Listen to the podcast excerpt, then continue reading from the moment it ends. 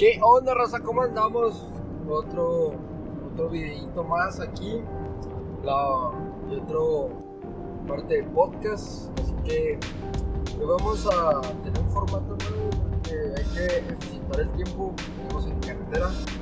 Así que vamos a platicar sobre la narcocultura y cómo, cómo la narcocultura se ha vuelto o el narco nos tiene como el síndrome de Esto- Estocolmo, ¿no? Hecho de, el pues, estar enamorados de nuestro captor y por qué el narco es nuestro captor y nos tiene como el síndrome de Estocolmo que, que les menciono. Si vamos a la definición del síndrome de Estocolmo, el síndrome de Estocolmo, de Estocolmo es cuando eres secuestrado y por cuestiones de convivencia y que tu captor te trata humanamente, le empiezas a enamorar, ¿no? Le empiezas a tener cierto apego a tu captor. Igual pasa en México, ¿no? En México es muy común que el, el narco no podemos viajar a muchos lugares de nuestro país por el hecho de que el narco tiene controlados esos pueblos o esas ciudades y, y es inseguro viajar a esos lugares. Por muy bonitos que estén, no podemos ir por cuestiones de seguridad propia, ¿no? Y, y nos tienen secuestrados en zonas relativamente seguras, ¿no? Por así mencionarlo. Y, después de todo esto que nos tienen secuestrados, que tenemos que pagar a veces hasta derecho de piso, como le llaman en algunas partes, de, que el, mismo narco te cobra para poder, para que tus negocios puedan operar. O sea, realmente es una meta de madre, ¿no? ¿Y por qué relacionar el síndrome de Estocolmo? Porque si lo vemos, la narcocultura en México es una alabanza. Vemos como héroes a personas que son delincuentes. O sea, realmente no, no son ningún héroe, no son ninguna persona que, que luchó por salir adelante. O sea, realmente lo único que hizo fue fue ser delincuente, delinquir y hacerse rico de manera ilícita, o sea, porque si se ponen a analizar la, la música, los corridos, la, historia es la misma, ¿no? De que de niño fue, fue víctima, fue, fue abusado, fue un niño de la calle que, que no tenía ni qué comer y trabajaba limpiando vidrios o, o en un rancho y batalló pero ya después se hizo chingón y empezó a matar gente y, y ya creció y ahora es un super capo, ¿no? Y realmente esas historias nos fascinan un montón. Las rolitas ahí dando el rol acá, como dicen aquí en Chihuahua, ¿no? En la troca, a, todo lo que da. Y realmente, pues no son héroes, son delincuentes y, la narcocultura nos tiene muy arraigado eso, ¿no? De, de que el narco es bueno. Creo que no, no es bueno, o sea, tenemos que trabajar en ello, de que escuchar narcocorridos no está bien. Realmente es una alabanza hacia el delincuente, ¿no? Y e- ese es, una, es un primer punto, ¿no? La, la música como alabanza hacia el delincuente, ¿no? Hacia el corrido en sí. Y no nomás los narcocorridos, también hay rap, hay este, personas que, que lavan al delincuente, ¿no? Dándole sus rimas, así. Y al igual que pues, las drogas, ¿no? El uso de las drogas lo normalizamos con Y eso está realmente mal porque es un acto ilícito, no es un acto que no esté muy bien regulado, eso es otro pedo. Pero realmente la música en sí cumple un papel muy importante en el, en el ámbito ético y moral de una sociedad. Si vemos una sociedad corrompida como es la sociedad mexicana actualmente, la música cumple un factor muy importante. O sea, si tú vas a una reunión, que ahorita no se puede por cuestiones de, del semáforo y, de la pandemia, si, ustedes analizaran fiestas anteriores al año, el año pasado, analizan la música que se tocaba en esas fiestas o les puedo asegurar que mínimo, mínimo una canción relacionada con drogas o con el narco sale. Al igual el reggaetón ya, ¿no? Este, la cancioncita esta de que a ella le gusta el piqui, le gusta, le gusta el whisky, también nos habla de drogas y, de, del alcoholismo, ¿no? Y todo este rollo y de, marihuana. Así que, y las morritas a veces, o las mujeres, ah, no, por, por esta rola está bien pegajosa y, y, realmente no analizamos lo que dicen y, nos llega al subconsciente y empezamos a normalizar actos ilícitos, ¿no? Como el hecho de fumar marihuana, el hecho de consumir cocaína. Ahorita se está normalizando mucho, tristemente, he, escuchado canciones que normalizan mucho el consumo de, la piedra, ¿no? O sea, te pones a analizar, o del crack, güey, no mames, o sea, fumar foco está mal y es de las drogas más duras y más cabronas. O sea, no, al igual como les decía, idolatrar o está mal idolatrar al, al, criminal, o sea, al, narcotraficante porque fue una víctima, revictimizarlo está mal, o sea, yo sé que hay mucha gente que se identifica porque, o sea, a lo mejor a ti también te faltó, te faltó dinero tuviste una infancia algo dura, pero realmente está mal, o sea, si quieres lograr algo, chingale, cabrón, o sea, no nomás este, quieras meterte en el narco y, ser el mejor capo de tu pueblito, de tu ciudad. No, no, o sea, realmente el, éxito está en el trabajo honesto y, en el trabajo recto, nada de estar lavando dinero haciendo cosas ilícitas. Realmente eso no tiene una satisfacción real porque en cualquier momento se te puede caer. En cualquier momento y, más ahora, o sea, ahora los, los criminales son desechables y los grandes capos ni, los conocemos, a lo mejor mencionamos al Chapo Guzmán. Quizás el Chapo Guzmán nomás es una máscara y, y lo inventaron para para encubrir este, a los más grandes, ¿no? O sea, realmente el Chapo Guzmán es una pequeña parte, así que ser parte de, o sentirse parte de, del crimen organizado, porque es lo que es. Son, son criminales, no son héroes, está mal. Volvamos ahora con el punto de las TV novelas, son novelas, realmente no son series o las narcoseries, como le quieran llamar, ¿no? las, malditas narcoseries, ¿no? Que ahora ya salen en Netflix y en todos lados, Yo, yo recuerdo muy bien la serie de El cartel de los sapos. Creo que es ahí un parteaguas muy, significativo de, ahora para nosotros los la generación millennial, por así decirlo, ¿no? Yo recuerdo tenía, estaba chavito, cuando empezó el cartel de, los sapos y el Señor de los Cielos, empezaron a transmitirse por unicable, si mal no recuerdo. Y no, hombre, o sea, ver, esa serie era de, ay, güey, ya viste, ya salió el nuevo capítulo de, del Señor de los Cielos o de, del cartel de los sapos. Ah, también la serie de Sin, Sin Cenas No hay Paraísos, que creo que es un libro pero no recuerdo bien. No, me gusta relacionar o ver contenido relacionado con el arte, porque es alimentar el mercado. Pero, por ejemplo, esas tres series fueron parteaguas para lo que hay ahora, ¿no? O sea, realmente el contenido de esas series fueron un parteaguas para ver qué realmente se vendía o no se vendía ese contenido.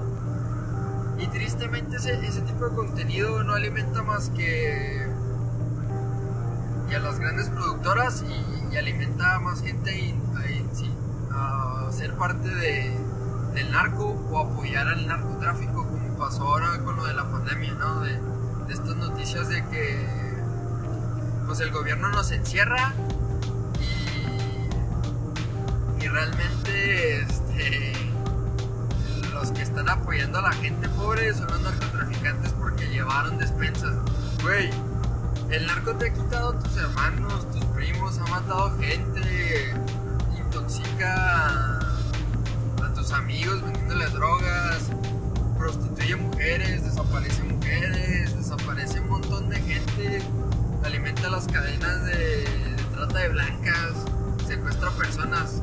O sea, no, güey, realmente no podemos crear una figura de un héroe, güey, de una persona, una víctima en un criminal. O sea, son criminales.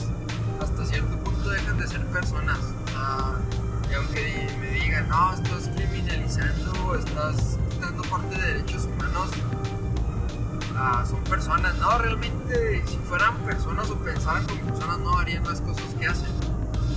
Así que analicemos lo que consumimos, el contenido que consumimos realmente, porque si vemos, o sea, la serie de Narcos te relata de manera muy bonita lo que está pasando, ¿no? De cómo, cómo estuvo, cómo se hicieron ricos, cómo se hicieron grandes capos. Y, luego lo que me llama risa te, te muestra los capos así guapos, ¿no? O sea, porque realmente lo que nosotros buscamos somos muy visuales, realmente gusta ver personas bonitas en las pantallas, ¿no? O sea, los estereotipos mal figurados de, de las mujeres, ¿no? De, mujeres bonitas, cuerpos perfectos, eh, los estereotipos de las series, ¿no? Más que nada. Y al igual este, el, el campo guapo, romántico, que, que es parte de, de un supercártel y que no sé qué, y que ama mucho a su, a su novia, pero de repente tiene un desliz que realmente no son ciertos, o sea, ponen el protagonista siempre lo, van- a engañar y va a engañar, pero al final de cuentas siempre va a amar a la primera mujer y que no sé qué. Y nos vamos con ese tipo de estereotipos malos que cuando llega el arquito ahí de tu pueblo a invitarte a salir, crees que va a ser igual que la serie que viste, si realmente no. No es así, niñas. Se vayan con la finta. Son, criminales y van a estar es- expuestas a, a cualquier a un incidente criminal, o sea, ya sean drogas, ya sean que las desaparezcan, ya sea maltrato físico y psicológico, quizás hasta que pierdan la vida, así que realmente no se vayan con ese tipo de, estereotipo que te venden las series. Yo sé que hay mucha gente que, que ve estos videos y, es más despierta, pero no está de más decirlo, así que no se vayan con la finta de, eso, ¿no? De realmente eh, las series te venden otra cosa que no es. Al igual, ya volviendo a los estereotipos, ¿no? De, de narco. La- las mujeres buchonas que le llaman.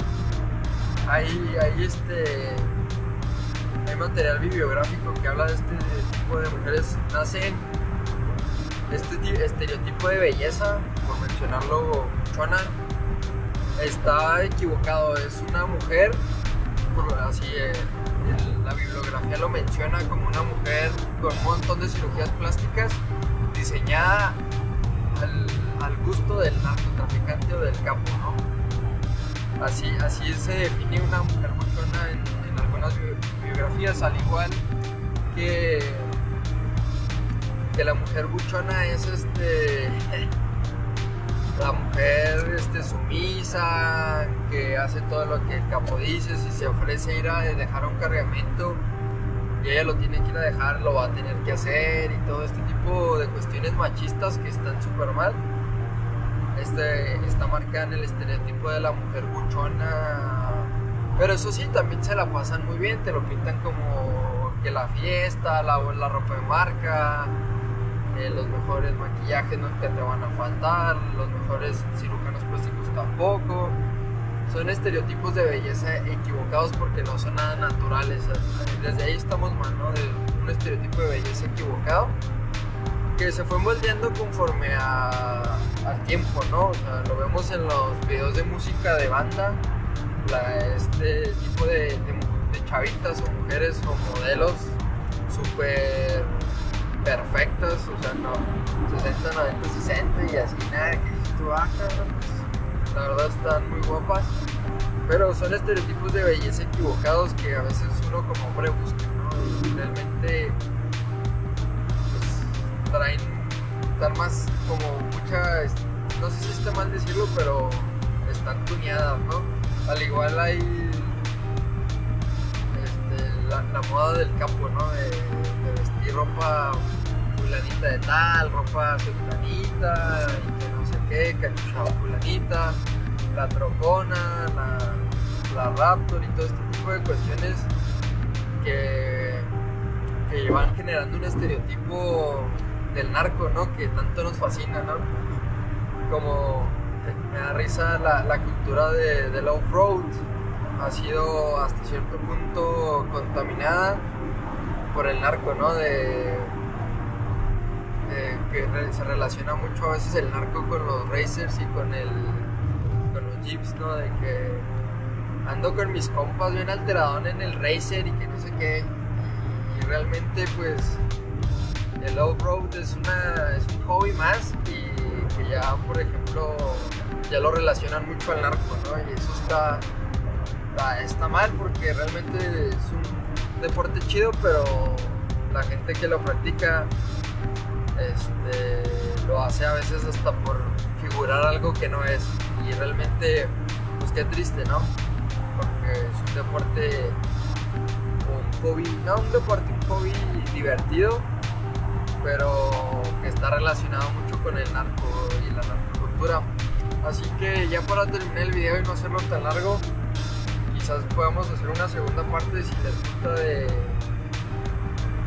tocar algunos puntos más específicos de la narcocultura y mencionar a lo mejor algo de, México, ¿no? De cómo está relacionado a la narcocultura y, y la educación en México a esto, pues denle like al video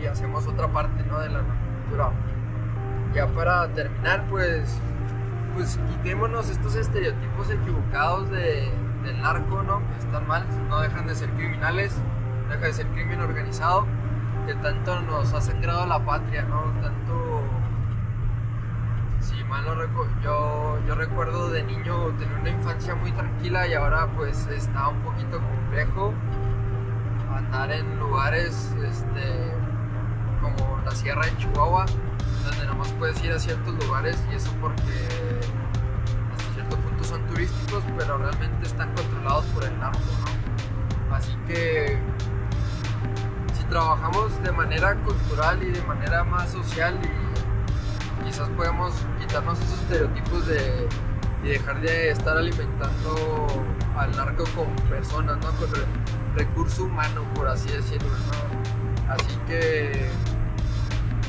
dejemos de, de hacer este pues estas cuestiones de, de ver como héroes al, al, al narco o al sicario dejarlo de verlo como héroes. Las drogas no son buenas no las consuman. Y dejemos de normalizar el consumo de drogas porque cada porro, cada jaloncito, cada pericazo que te metes estás financiando al narco que está sangrando nuestra patria. Así que grábense muy bien eso no solo es un porro, es un montón de niños, un montón de mujeres y un montón de personas y hombres que para, para ti fumarte ese porro tuvieron que dar su vida, carnal. Así que deja de financiar al narco con un porrito, con un pericazo y haz las cosas bien, güey. De por si hay un chorro de competencia y tú drogándote, la neta, o sea, realmente hay gente que no se droga y que, le echa más ganas y, y tú, drogándote, la verdad es que no vas a llegar muy lejos, así que, carnal, dejemos de financiar el narco, dejemos de usar drogas y cambiemos el país, ¿no? Que, que es lo parte fundamental de lo que es este canal de cambio colectivo, así que denle like al video, compartan con la gente y les mando un abrazote, bendiciones y buena suerte, que tengan un muy buen día, si me estás viendo por la noche, buenas noches y buenas tardes y buenos días, así que de los que nos están escuchando por Spotify o cualquiera de las plataformas donde se transmite el podcast. Les mando un saludote y cuídense. Y aquí andamos en la carretera, eh, aprovechando el tiempo para crear más contenido para ustedes. Saludos, los quiero.